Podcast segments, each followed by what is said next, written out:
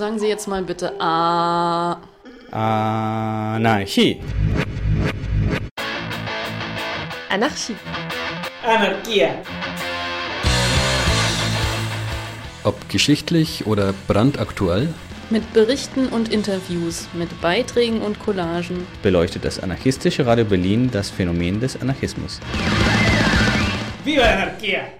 La radio anarquista de Berlín habló con Richard Odiana Roca, abogado y defensor de derechos humanos del Perú, sobre la reciente ola de protestas masivas en torno al cambio de presidentes en este país suramericano, que fueron acompañadas por una masiva represión estatal. El compañero explica brevemente el trasfondo de la situación política y de estas novedosas protestas.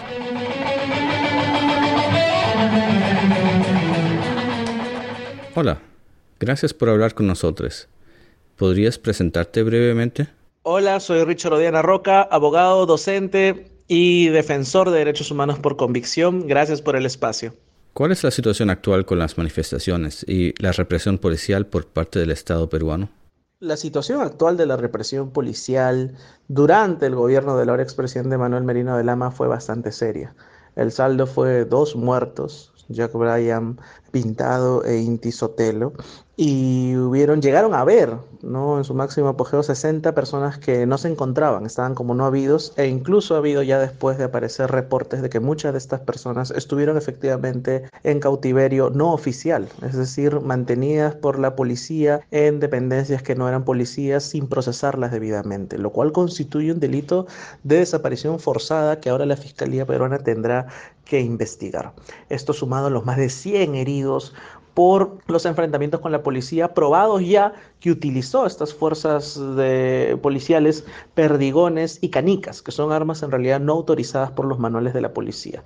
Si uno ve los videos y las grabaciones de la prensa, se nota que muchos de estos policías dispararon al cuerpo y a la cabeza de las personas manifestantes, lo cual representa una ilegalidad y una violación de derechos humanos. ¿Nos puedes explicar cómo se llegó a esta situación? ¿Cómo se dio la vacancia presidencial y la toma de poder por un grupo ultraderecha?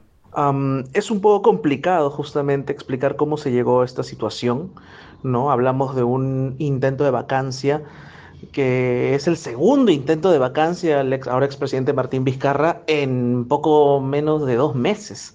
Este segundo intento fue fructífero debido a una confluencia de fuerzas políticas de diverso calibre, no impulsados por un partido antiguo en el Perú, como es Acción Popular, que ya ha gobernado, y otros partidos que han empezado a nacer en base a alianzas por grupos que en teoría estarían relacionados, por ejemplo, al narcotráfico o, por ejemplo, a actividades ilegales como UPP y Podemos. Este último, por ejemplo, regentado por José Luna, que tiene una bancada que se dedica a proteger a universidades que no han pasado las debidas calificaciones del Ministerio de Educación del Perú y a pesar de ello quieren seguir incentivando una política educativa paupérrima. Esta confluencia de bancadas, a ellas hay que sumar el Fujimorismo que sigue en el poder, logró que se vacara al ahora expresidente Martín Vizcarra. ¿no? Y esto llegó, derivó en que el, el entonces presidente del Congreso, Manuel Marino de Lama, asuma el poder. Una asunción de mando controvertida, donde legalmente hablando podríamos calificarla como ilegítima y que a esto, sumado a la represión policial de hace un par de semanas, ya constituyó un gobierno autoritario, de facto y violador de derechos humanos, lo cual motiva la renuncia del ahora expresidente Manuel Merino y que se elija ¿no? un día después a Francisco Sagasti, ¿no? del Partido Morado, como el presidente, actualmente presidente de la República del Perú. ¿Cómo se organizan o se organizaron las protestas? ¿Quiénes están en las calles? Las protestas que llevaron a todo este movimiento son bien particulares. No hablamos necesariamente de una convocatoria a manifestaciones de partidos políticos ni clásicos ni nuevos, ¿no? No hablamos necesariamente de partidos que convoquen a la gente, sino hablamos de chicos, de personas jóvenes, muchos de ellos universitarios, incluso algunos en etapa colegial, que más que convocarse se autoconvocan. Son chicos que, no necesariamente ligados a un partido político e incluso un movimiento, deciden ir libremente a manifestarse en ese entonces contra el señor Manuel Merino de Lama. Y por ahora, todavía, hoy 25 de noviembre, se siguen sumando colectivos, no solo buscando justicia para los asesinados y los desaparecidos, sino además enarbolando otras banderas, como por ejemplo una que últimamente se está hablando mucho, que es la nueva constitución del Perú.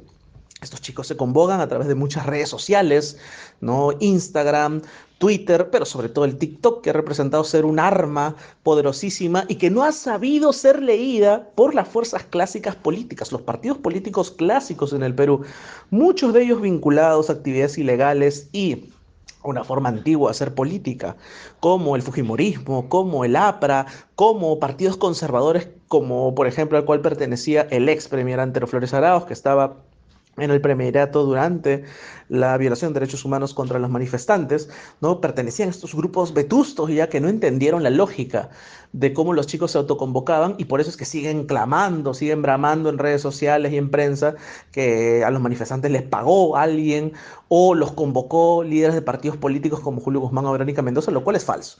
Estamos hablando de chicos autoconvocados que pueden sumarse justamente a la nueva forma de hacer política y dentro de lo cual se reclaman eh, muchas cosas como por ejemplo la nueva constitución. Recordemos que la actual constitución de 1993 se levanta en el régimen dictatorial de Alberto Fujimori. ¿Cuál fue el rol de los medios en este proceso? El rol de los medios fue lamentable, el rol de los medios fue al principio denostar, hablar mal de estas marchas, no criticar a los manifestantes, incluso es bien curioso, paradigmático dirían algunos, que se haya dado la preocupación de los medios en torno a los daños materiales, por ejemplo, un reportaje a los cajeros de los bancos que estaban lastimados y no preocuparse por los chicos que habían sido heridos incluso o dispersados con gas lacrimógeno en las primeras manifestaciones. Posteriormente, la prensa se ha volcado a favor de las protestas como todo medio, como toda empresa, porque acá los medios son empresas privadas, saben ya cuál es la tendencia, la corriente actual y se van a posicionar a favor de ellos. Pero no hay que olvidar el rol lamentable que al inicio de las protestas tuvieron y rescatar sí los roles de los medios alternativos, de Internet y en realidad la ciudadanía en general que ahora con un celular puede hacer de periodista. ¿Y qué demandas hay desde la población? La demanda ahora que ha caído el gobierno de, de, de Merino y está el gobierno de Sagasti es primero una investigación de los hechos. Ya Sagasti pasó al retiro, el actual jefe de la policía y otros 14 generales, ¿no? ha dictaminado que ahora fuerzas civiles supervisen la compra de instrumentos policiales, es una reforma, pero es una reforma parcial, todavía hay mucho por hacer en la policía, sobre todo con el grupo Terna, que es este grupo de policías encubiertos que se ha comprobado en múltiples videos participaron en las protestas y violaron muchos derechos humanos y esto no debería ser así. Y lo que ahora espera la gente es poder reconducir el debate a cambios en políticas públicas y, por qué no, como decíamos, de la Constitución de 1993. Está ya el debate, puede proceder a ello, veremos cómo evoluciona en los siguientes días y semanas. Le damos las gracias a Richard y a Tomate Colectivo por esta charla. Tomate Colectivo es un proyecto de medios alternativo en Lima Podrán encontrar enlaces en nuestro sitio web a radio-berlin.org.